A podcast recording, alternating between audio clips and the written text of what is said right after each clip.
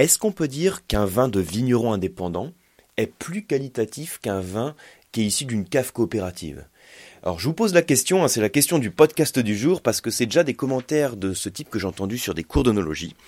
Alors, bienvenue à tous hein, déjà sur le podcast du vin pas à pas, je suis Yann Rousselin de l'école de dégustation Le Coam et euh, des masterclass de la dégustation.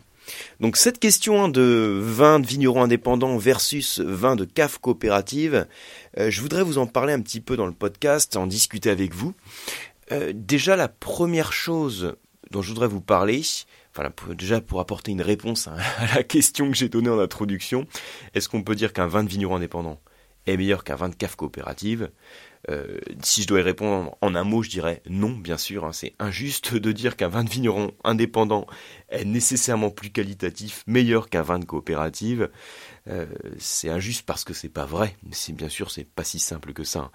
Euh, alors, pour répondre un petit peu plus en détail à cette question, en tout cas, peut-être pas pour apporter une réponse précise, mais pour en discuter avec vous, la première chose que je voudrais vous dire, c'est les différentes options qu'il existe euh, quand vous exploitez des vignes. Hein, vous imaginez, vous avez une petite parcelle de vignes hein, que vous exploitez, et si vous voulez euh, dégager un revenu de cette parcelle de vignes, vous avez, euh, pour faire simple, trois grandes options qui sont à votre disposition. Soit, à, à partir de cette parcelle, vous allez l'exploiter, donc en termes de viticulture, vous allez la vinifier, à vinifier votre raisin, vous allez vendre votre raisin, c'est-à-dire que vous vendre votre raisin, pardon, vendre votre vin, c'est-à-dire que vous allez maîtriser l'ensemble du processus, de la baie de raisin jusqu'à la bouteille qui va être distribuée et commercialisée. Donc là, vous allez être, dans ce cas, vous serez vigneron. On peut dire vigneron indépendant. Vous serez vigneron, vous serez en charge de tout le processus, de la vigne jusqu'à euh, ce que le, euh, le verre de vin arrive dans les mains du dégustateur, si vous voulez. Ensuite, une autre option, vous pourriez passer par un négociant. Alors, si vous passez par un négociant, ça veut dire que vous allez vendre votre raisin à ce négociant, qui va le vinifier, ou bien vous pourriez aussi vendre votre vin. Hein, si vous avez vous-même un chai de vinification que vous vinifiez, vous pouvez, vous pouvez vendre votre vin directement au négociant. Donc, soit le raisin, soit le vin. Et la troisième option qui vous est proposée, ça serait de passer par une CAF coopérative. Une CAF coopérative, hein, comme son nom l'indique, c'est une coopération, c'est une association de viticulteurs. Donc je dis bien association, c'est-à-dire que les viticulteurs sont associés, ils sont adhérents dans la cave. Et ils vont en fait donc euh, se charger de la partie viticulture, ce sont des viticulteurs, donc ils vont faire le raisin, et toute la partie vinification et commercialisation sera assurée par la, euh, par, la cave coopérative. Donc ça, c'est les grandes options qui existent. Hein. Le vigneron, donc là vous faites tout. Négociant, vous vendez euh, donc auprès d'une entité votre vin ou votre raisin. Et cave coopérative, vous êtes le viticulteur, vous êtes associé avec d'autres viticulteurs au sein d'une cave coopérative qui, elle, va vinifier et commercialiser, vendre votre vin. Donc en fait, vous, vous allez être payé pour les, euh, les revenus du raisin que, vous, que vous mettez auprès de la cave coopérative. Hein. Alors ça c'est pour les différentes options. Alors pour reprendre ce que je disais tout à l'heure en intro, est-ce qu'on, quand on parle de qualité entre vin de vigneron, vin de coopérative, alors c'est vrai qu'on a longtemps parlé de l'opposition de deux écoles. Euh, de manière très traditionnelle, qu'on parle du vin ou d'un autre domaine d'ailleurs. On oppose deux grandes écoles. Une école qui va privilégier, la qualité, souvent au détriment de la quantité et une autre école qui va au contraire privilégier la quantité au détriment de la qualité. C'est une approche, vous allez me dire, bah, peut-être un peu simpliste, etc. Oui, c'est un peu simpliste, mais c'est deux écoles qu'on peut opposer, en tout cas qu'on a longuement opposées euh, dans, dans la filière euh, vitivinicole. Alors, quand on va privilégier la qualité, c'est-à-dire que, a priori, on va donc accorder plus d'attention euh, à l'environnement de la vigne, à l'impact du sol, du climat, donc aux notions de terroir. On va faire en sorte d'avoir une matière première euh, de qualité, peut-être euh, produire moins, puisqu'on va moins euh, privilégier la qualité, donc on va avoir moins de rendement, mais des baies qui vont être plus qualitatives, plus concentré, on va faire en sorte de mettre en avant notre terre de qualité, notre terroir, pour avoir un bon raisin, le vinifier avec soin, etc., quitte à vinifier moins de quantité. Alors, cette opposition de deux écoles, comme vous en doutez, hein, elle a quand même bien évolué. Et je pense qu'aujourd'hui, on peut dire que dans tous les cas, euh, ces différents acteurs, hein, qu'on parle de vignerons de CAF coopérative, ils aspirent tous à créer et à vendre une certaine qualité. Et en dehors euh, de la catégorie un petit peu différente hein, de, euh, de vin, j'allais dire entre guillemets de luxe, la catégorie prestige, en plus d'une certaine qualité, on va aussi chercher à proposer un bon rapport qualité-prix. Je généralise un petit peu, mais, c'est un peu ça l'approche quand même. Hein. Dans, tous les cas, on a vraiment une évolution qui est faite hein, par rapport à ces euh, deux, écoles qui sont maintenant une approche un peu, un peu simpliste. Et qu'on parle de cave coopérative comme de vignerons indépendants, dans tous les cas, on va essayer de mettre dans les mains du consommateur, hein, du dégustateur qui est pas pas fou, qui est pas stupide, on va essayer de lui mettre un produit de qualité entre les mains et qui corresponde euh, au prix euh, enfin par rapport au prix qu'il a payé, qu'il soit pas déçu par rapport à ce qu'il déguste. Alors, il faut savoir que dans le cas des caves coopératives, tous ces vignerons qui sont, tous ces vignerons, pardon, ces viticulteurs qui sont associés, ils répondent aussi à un cahier des charges, pour lequel d'ailleurs ils ont voté. Et ce cahier des charges, il va stipuler certains rendements. Donc le vigneron, le viticulteur, euh, je dis vigneron, je devrais pas, il faut, que je dise viticulteur si, je parle de, cave coopérative. Donc le coopérateur, si vous voulez, euh, il va devoir respecter certains rendements, donc il va pas faire n'importe quoi avec son raisin. Il va respecter certains modes de conduite de la vigne qui sont imposés par la cave coopérative dans son cahier des charges. Euh, c'est-à-dire qu'il va rechercher une certaine qualité du raisin, parce que la cave coopérative, pour que le coopérateur fasse partie de la cave coopérative, il doit absolument respecter ce cahier des charges. Donc à la base, il y a un vrai travail aussi qui est fait sur la matière première. Et il faut savoir aussi que ces caves coopératives, euh, elles ont aussi euh, pu faire connaître certaines zones viticoles et certaines régions viticoles, puisque c'est un moyen aussi euh, d'unir les, les, moyens des différents viticulteurs qui ne pourraient pas de manière indépendante commercialiser leur vin, pour certains d'entre eux. Euh, en termes financiers, ils ne pourraient pas faire connaître leur vin, avoir une approche marketing qui puisse faire connaître la région viticole et le vin. Et ça, les caves coopératives ont pu le faire. Et à partir du moment où les caves coopératives ont une vision hein, euh, qui est tournée vers la qualité, vous doutez bien que c'est euh, injuste de dire que on va produire des vins qui vont pas être qualitatifs auprès des caves coopératives. Il faut savoir d'ailleurs qu'il y a la moitié des médailles hein, qui sont données dans le, CGA, le concours général agricole, qui sont issues des vins de coopératives.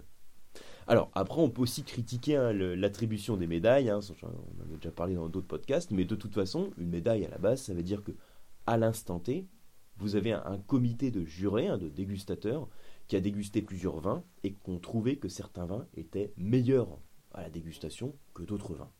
Donc il y a certains vins qui ont été mis en avant par rapport à d'autres. Donc je mets de côté tout, ce qu'on peut dire par rapport aux médailles. Les médailles, de toute façon, c'est quand même la reconnaissance euh, de l'appréciation gustative qu'a eu un juré en dégustant les vins qui lui ont été donnés.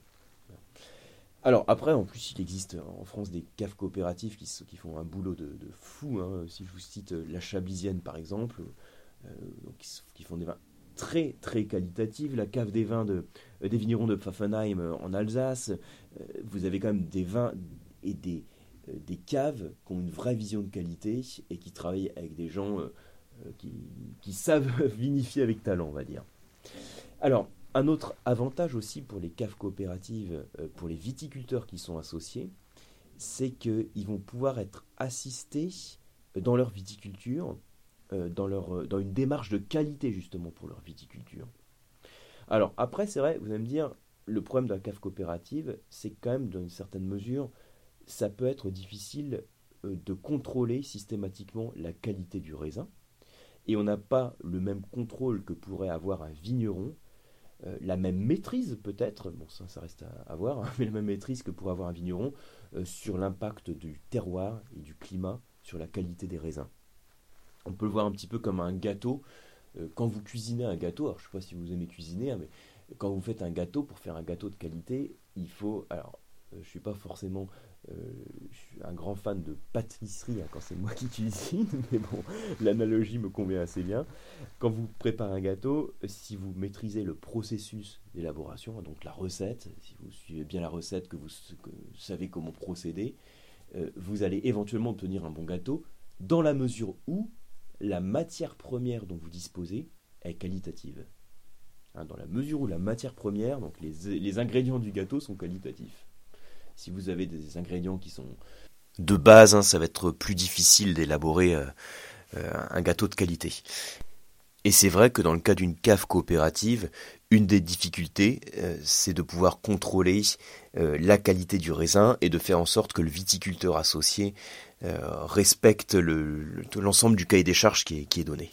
Alors de toute façon, le but de ce podcast, je pense que vous l'avez compris, c'est pas du tout de faire l'apologie euh, soit d'un vin issu de cave coopérative ou un vin de vigneron indépendant. Il se trouve hein, que je collabore avec les, deux types d'acteurs, on va dire, avec les vignerons indépendants pour les, euh, bah justement par rapport aux initiations à dégustation. D'ailleurs, petite annonce, hein, euh, ce week-end, donc si vous écoutez le podcast assez rapidement, euh, donc le week-end du 25 mars, à l'espace Champéret à Paris, il y a le salon des vignerons indépendants qui a lieu. Et euh, comme tous les ans, j'anime les initiations à dégustation du vin donc au cours du salon. Donc euh, si vous n'avez pas encore votre invitation, je vais vous la remettre dans le mail qu'accompagne le podcast. N'hésitez pas à faire un tour sur le salon, ça sera l'occasion de se rencontrer. Donc juste une petite parenthèse pour vous dire que je collabore d'une part avec les vignerons indépendants, mais aussi avec euh, une cave coopérative ici en, Espagne. Hein. Si vous me suivez, vous savez que je suis à Alicante donc euh, euh, en ce moment et je collabore auprès d'une bodega qui est, qui est une structure de cave coopérative. Et ça me permet de voir très modestement, très humblement les, deux aspects, celui de, du vigneron indépendant et celui de la CAF coopérative. Donc mon but c'est pas faire l'apologie de l'un ou de l'autre, euh, c'est plus de faire l'apologie de, de gens qui qui ont vraiment la volonté de travailler de manière qualitative et de produire des, des vins que nous, en tant que dégustateurs, on a un vrai plaisir à déguster. Alors, juste par rapport à l'Espagne, justement, je voudrais vous prendre cet exemple. Euh, il faut savoir que l'Espagne, c'est un très grand pays viticole, vous le savez, c'est là où il y a le plus de vignes au monde hein, en termes de surface de vignes plantées. Et il faut savoir que 65% des exploitations viticoles en Espagne sont constituées de moins de 0,5 hectares de vignes. Vous vous rendez compte, 65% hein, des exploitations font moins de 0,5 hectares de vignes. Ça veut dire que la viticulture en Espagne, c'est vraiment une viticulture familiale. Hein, quand vous avez un, petit vignoble, c'est plus, on va dire, un patrimoine familial que vous allez vous transmettre de génération en génération. Et puis, si vous pouvez le vendre et puis vous faire un petit peu d'argent avec, c'est, ça sera une très bonne chose. Et du coup, le fait d'avoir euh, des caves coopératives qui vont euh, guider les, on va dire, les, viticulteurs, euh, enfin, en tout cas, les, coopérateurs dans une démarche d'exploitation de, de la vigne pour une démarche de qualité, c'est une bonne chose parce que je le vois ici, moi, dans la région d'Alicante, euh, donc on est dans la dénomination d'Alicante, Rumia, Yecla, proximité également. Euh, vous avez beaucoup de parcelles de vignes, des monastrelles qui ont 80 ans, donc des, parcelles qui sont vraiment euh, sur des beaux terroirs, avec des belles expositions pour faire des vins qualitatifs. Et il y a des parcelles qui ont été vendues pour être replantées avec des amandiers. parce que c'était beaucoup plus rentable en termes de rentabilité à court terme pour le propriétaire de la parcelle. Et alors, quand vous avez une cave coopérative qui fait ce travail de préserver le patrimoine écologique euh, de la région, de maintenir les vignes, et même, comme je vois dans la bodega pour laquelle je collabore, euh, de, de guider les vignerons dans une démarche écologique, hein, pour passer en, viticulture biologique, et bien là, je trouve que c'est un travail de qualité qui est fait et qui doit être mis en avant. Donc voilà pour cette petite discussion hein, autour des, de l'approche vin de vignerons indépendants et vin de cave coopérative. Euh, comme vous vous en doutez, hein, euh, j'avais posé la, question de manière très simple, très basique à la base, hein, euh, au début du podcast en intro. Hein. Donc une question très simple, est-ce qu'on peut dire que tel vin est meilleur que tel autre? Ben voilà, comme vous voyez, le, le, podcast il fait, il fait encore quelques minutes, donc la réponse est souvent plus compliquée que ça. J'espère en tout cas que vous avez appris des choses, que vous avez eu plaisir à écouter ce podcast. Et puis, j'espère vous retrouver, donc s'il est encore temps, si vous êtes dans le coin, au salon des vignerons indépendants de Paris. Hein, là, je, je, pars à Paris dans pas longtemps pour le salon. Et puis, euh, j'espère vous retrouver aussi sur les masterclass de la dégustation. Donc, la prochaine masterclass qui va sortir euh, la semaine prochaine est consacrée au vignoble de Bordeaux et plus spécifiquement à la rive gauche. En tout cas, je vous remercie pour votre attention. Je vous dis à très bientôt. Si c'est pas sur le salon des vins, ce sera peut-être sur un cours du Coam. Et sinon, bah, j'espère autour d'un bon verre de vin. À très bientôt.